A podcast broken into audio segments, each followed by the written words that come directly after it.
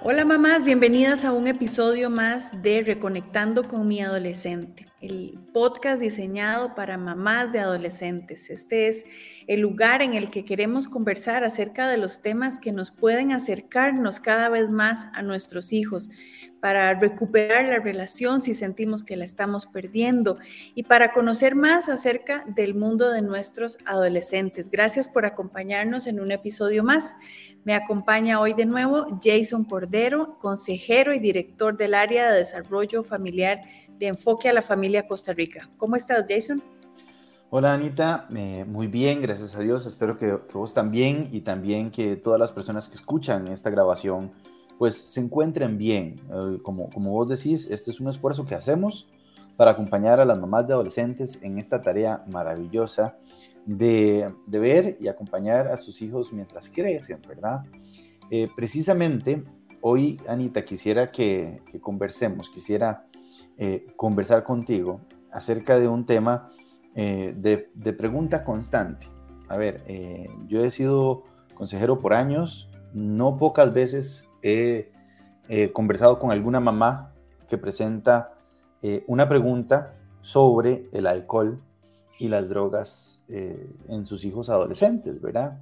Desde la mamá que pregunta cómo hago para orientarle hasta la mamá que dice me pasó esto, esto y esto y esto con mis adolescentes. Y yo quisiera hoy conversar, conversar de eso contigo, ¿Cómo, cómo una mamá puede tratar el tema del alcohol y las drogas con sus adolescentes eh, y, conocer de vos como mamá de adolescente, eh, ¿cómo puede una mamá abordar este tema. Jason, este tema es súper actual, es súper actual. Mi hija me decía, es que ahora no hay fiesta, no hay grupo de amigos, no hay grupo social donde, donde no haya licor, ¿verdad? No importa si se trate de chicas deportistas, no importa este, si son los más eh, aplicados de la clase, no importa si son los torteros, en todo, en toda reunión social ahora los adolescentes tienen acceso muy fácil al, licor y, a algunas otras drogas, ¿verdad? Así es que es cierto, este es un, mensaje que no, no podemos dejar de conversar con nuestros hijos. Y es un tema que no se debe empezar a hablar cuando ya son adolescentes y están empezando a ir a estas fiestas, sino que debemos empezar a hablar desde que son chicos, eh, preadolescentes incluso, y es un tema que no basta una conversación, ¿verdad? Sino que como muchos otros temas en la formación de nuestros hijos adolescentes, es un tema que debe ser recurrente. Es decir, eh, es sentarse con ellos y decirle, chicos, yo sé que ahora hay muchas drogas, hay mucho acceso al alcohol, no es algo que les, haga, que les haga bien a ustedes. Físicamente puede causarles daños. No, pocas veces hemos visto chicos adolescentes eh, intoxicados, ¿verdad? Con, el alcohol porque no saben medirse, porque no, no tienen claro cuándo parar, ¿verdad? Eh, o porque no toman licor de buena calidad, desgraciadamente a veces también es licor adulterado, ¿verdad? Entonces tienen físicamente grandes consecuencias. Eh, además, creo que es importante que mencionemos que el alcohol es una droga de fácil acceso, pero que puede dar acceso a otras drogas, aunque los chicos digan que no aunque digan que no es cierto y que uno es un exagerado, es cierto, ¿verdad? Esto abre la puerta a probar algunos otros eh, drogas y eh, hay algo que es importantísimo. Ellos dicen, no, es solo para probar, yo no soy adicto, yo no. No sabemos eh, a ciencia cierta si tenemos em, esa propensión a las adicciones, ¿verdad? Em, si en casa los abuelos, el papá, los tíos tienen esa propensión, pues con mucha más, em, con mucha más vehemencia deberíamos eh, hablarles, no sermonearles, es recordarles, chicos, eso no trae nada bueno a un adolescente estar tomando licor. Bueno, pero es que usted, usted es adulto y toma licor porque usted sí puede y yo no. Bueno, es cierto, tal vez usted, eh, al igual que yo, de vez en cuando se tome una copa de vino, pero no es lo mismo hacerlo de vez en cuando eh, que hacerlo eh, regularmente como una adicción. Por supuesto que es un problema también para los adultos, pero nunca va a ser igual el consumo de licor en adolescentes que en adultos, ¿verdad? Creo que también hay que hablar sobre la parte de los efectos emocionales. Ah, cuando se toma licor y se toma sin medida, se toma eh, probando algo nuevo, podrían quedar indefensos porque no saben medir los efectos, no saben medir cuánto tomar y pueden ser víctima de abuso. Eh, ahora a las chicas tampoco les gusta mucho, jamás, este, no es, eso no es justo, porque los hombres sí pueden tomar y las mujeres no? Es, bueno, hay que partir de una realidad quedamos indefensos, indefensas y podríamos eh, ser víctimas de abuso, podríamos ser víctimas de bromas peligrosas, especialmente si el resto de los chicos están también alcoholizados. Eh, hace poco una mamá con la que conversaba de este tema me decía, fui a recoger a mi hija a la casa de la amiguita, em, que no me gustaba mucho, pero en fin, iban a estar otras más, y le dije, llego por vos a las 5 en punto. La llamo porque no sale y me dice, mamá, es que no puedo salir, dame cinco minutos. Te quiero afuera ya. Y cuando sale, le dice, ma, es que la menganita está inconsciente porque tomó tanto licor que no la podemos despertar. No la podíamos despertar. Ya ahora sí, la metimos al baño para que se despertara.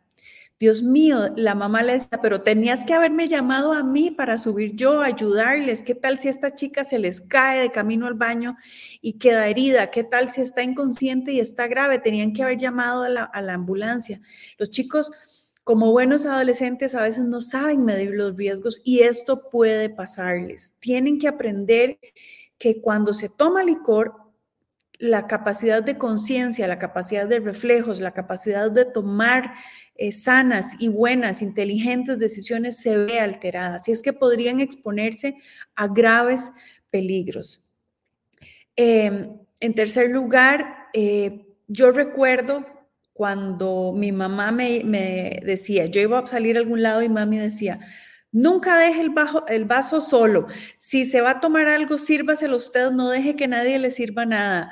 Eh, y ah, me hace gracia porque ahora yo le digo lo mismo a mis hijos, ¿verdad? Chicos, si van a ir a algún lado, no acepten que nadie les dé una bebida, sírvansela a ustedes, eh, tengan cuidado con lo que toman porque alguien por querer hacerles una broma podría ponerles algo en la bebida y realmente son muchas historias tristes, ¿verdad? Que escuchamos acerca de algún chico que se vomitó, algún chico que se intoxicó, que hizo el ridículo y después se sentía súper mal. Acuérdense que ahora también hay Instagram, ¿verdad? Hay teléfonos con cámaras.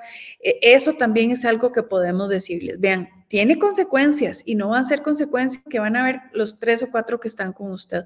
Alguien podría aprovecharse de esa situación y hacerle quedar muy mal. Esta es una conversación que podemos tener periódicamente con los hijos y aprovechar si vemos que hay algún adolescente en esta situación y recordarles, chicos, vean qué mal se ve, vean los peligros que ustedes, a los que ustedes se enfrentan cuando tienen un consumo de alcohol eh, no regulado, un consumo de alcohol cuando no están en edad para hacerlo. Eh, todo lo que mencionas es muy valioso y animamos a las mamás a animarse, a, a conversar, a tener este tipo de conversaciones con sus hijos. No se espere a, un mal momento, a una mala experiencia. Pero también es cierto que eh, a más de uno nos ha tocado pues atender una mala experiencia, ¿verdad? Un, momento difícil. Eh, si una mamá nos está escuchando y nos dice, no, no, ya mi hijo pasó por todo eso, más bien estoy luchando con él, este, no sé más bien cómo ah, ayudarlo. Ya no se trata de prevenir el uso del licor, sino de manejar eh, la situación que ya está viviendo mi hijo. Este, si ha llegado a un estado de ebriedad o si está tomando, si está cuestionando el, el tema, ¿cómo podemos ayudar a una mamá? Jason, creo que aquí es clave que recordemos que nosotros cuando estamos tratando con adolescentes no son niños grandes. Como, hemos dicho en otras ocasiones en el programa, tenemos que recordar que son adultos pequeños, que estamos formando adultos para la vida.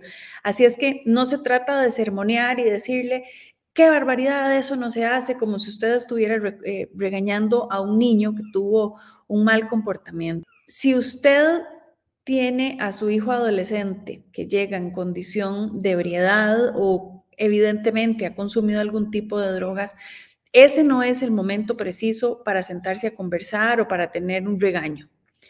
Eh, yo les voy a contar el caso de una chica muy cercana que eh, la mamá me contaba qué fue lo que pasó. Dice que la fue a recoger a la fiesta y la chica se montó al carro, iba muy callada y de pronto empezó a vomitar terriblemente. Entonces la mamá paró el carro y le dijo, decime qué tomaste, decime ya, porque tengo que ver si tengo que llevarte emergencias en el hospital.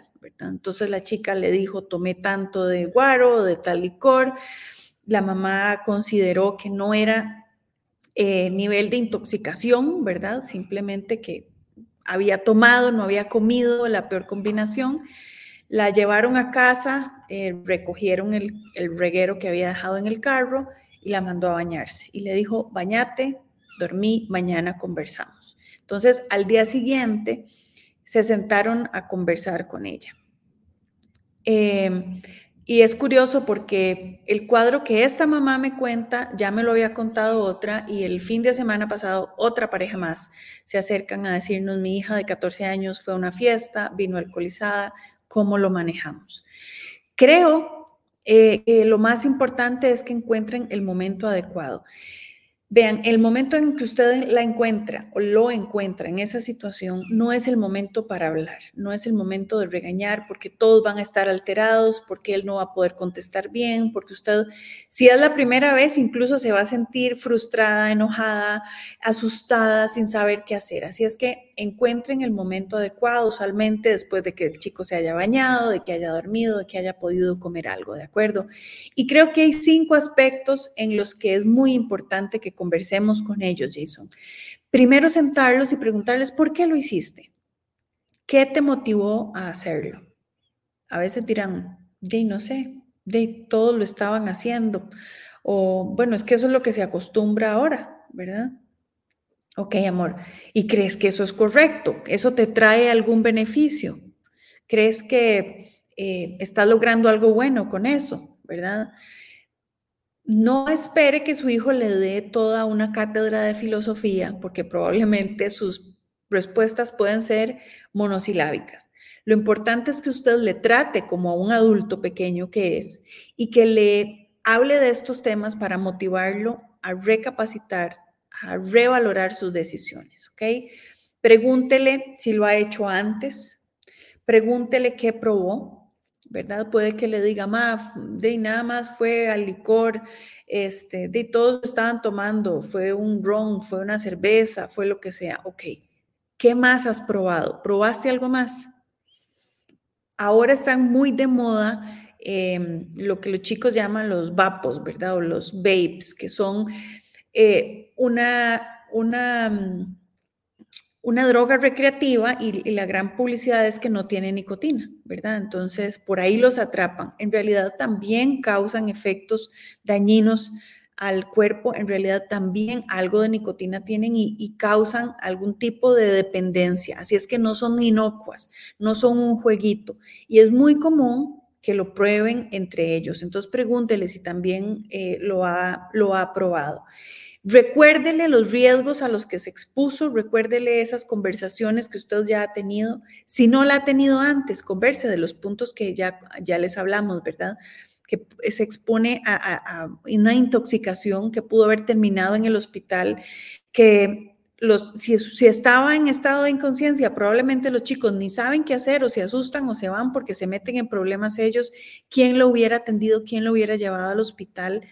No es por asustarlos simplemente, es por ponerles la realidad enfrente, para que ellos se den cuenta a lo que se enfrentan, ¿verdad?